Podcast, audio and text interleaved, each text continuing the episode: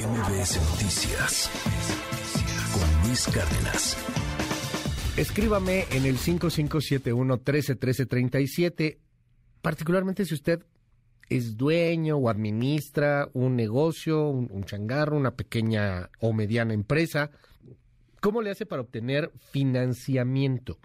Para tener liquidez, para tener pues dinerito, para seguir moviendo, para que haya flujo. Fíjese que de acuerdo a, datos publicados, seis de cada diez pequeñas y medianas empresas lo hacen a través de sus proveedores.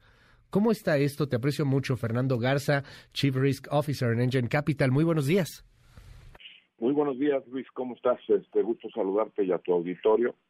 Y sí, Luis, efectivamente, déjame, déjame darte un poquito nada más de contexto para, para todo el auditorio en lo que representan finalmente las pymes. Eh, eh, primero eh, una una pyme una una empresa mediana hacia una pequeña pues es definida por dos grandes características. La primera es el número de empleados y podríamos dependiendo de la industria pensar entre 250 o menos empleados ya podría ser considerada como una mediana empresa sobre todo eh, para para el sector industrial 100, 100 personas para sector servicios y comercio eh, y hasta 250 millones de pesos, digamos, de ventas, ¿no? Entonces estamos hablando de ese nivel de empresas y hacia abajo. ¿Qué son las pymes? Pues mira, representan más o menos el 99% de todos los este de todas las empresas que hay en México. Generan el 72% de los empleos y más o menos ese sector que acabamos de describir representan el 52% de nuestro Producto Interno Bruto, ¿no? Constituyen ese 52%. Eh, ¿Qué es lo que pasa con, con esas empresas? Pues sí, efectivamente, más o menos el 58%, 60% de las mismas no tienen acceso a financiamientos y se, eh, la forma de obtener liquidez pues es a través del financiamiento que le ofrecen los proveedores. Págame a los 30 días, a los 60, a los 90 días para que tú puedas producir, vender tu producto y con eso ir generando recursos. Y solamente el otro 40%, ¿no?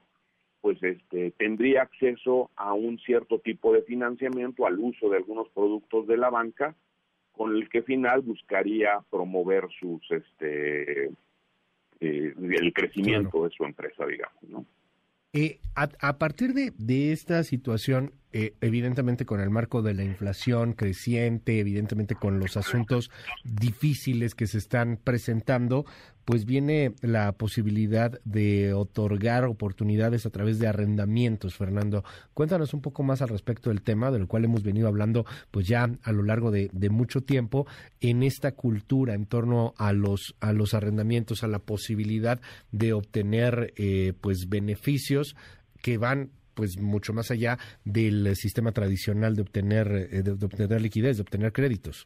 Y mira, hay, hay dos, dos beneficios este, primordiales que, quisiera enlazar en, creo, buenas noticias, ¿no? Recientemente eh, la banca de desarrollo, en forma muy particular, Bancomex y Nacional Financiera, pues anunciaron pues una serie de, de recursos, creo que estamos hablando de más de 600 mil millones de pesos, que podrían ser destinados a, este segmento de la banca. La combinación que se puede lograr entre eh, la banca, entre financieras no bancarias como lo es Engine Capital, para canalizar parte de esos recursos, hacer el análisis y la eh, consulta finalmente con esos clientes para ver qué es lo que mejor les puede eh, servir para potenciar eh, a sus negocios, me parece que es una buena noticia. Y hay muchos productos en los que los puedes hacer. Tú mencionabas uno, el arrendamiento, eh, de manera de que no tengas que descapitalizarte, sacar el 100% del valor del equipo que estás eh, comprando y en lugar de eso, pues pagar una renta y utilizar los recursos que finalmente no destinas a la compra para tener más capital de trabajo y poder seguir produciendo e insertándote en las cadenas productivas. Pero hay otros, como el factoraje financiero, por ejemplo, ¿no? En el que sin duda eh, le va a proporcionar liquidez y flujo de efectivo a la pyme y le va a permitir contar con recursos para imprevistos que pudieran ser o oportunidades que pudiera utilizar. Eh, creo que es labor de todos en, México y, en particular los que nos dedicamos a, los servicios financieros, apoyar este segmento. Ya vimos la relevancia que tiene si logramos que se inserten en las cadenas productivas y que se inserten en los tratados de libre comercio que tenemos signados con, con diferentes países, en forma muy particular con nuestros vecinos del norte, de Estados Unidos y Canadá, sin duda estaremos potenciando eh, a las empresas y el futuro de nuestro país. Un honor siempre poderte tener aquí en este espacio. Te aprecio mucho. Fernando Garza es el Chief Risk Officer en Engine Capital y estamos al habla si nos permites, Fernando. Con todo gusto. Buenos días.